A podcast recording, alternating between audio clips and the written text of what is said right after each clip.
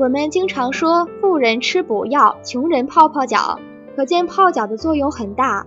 尤其是现代社会空调的大量使用，再加上人们经常吃凉的食物，所以体内呢多湿寒。通过泡脚可以加速体内的排毒。我们的脚自古就有人体的第二心脏的说法，脚离我们的心脏最远，而负担最重，所以这个地方呢最容易导致血液循环不好。尤其是对那些经常感觉手脚冰凉的人，泡脚呢是一个非常好的方法。而且在晚上九点泡脚最能养肾，那是因为这个时间是肾经气血比较衰弱的时候。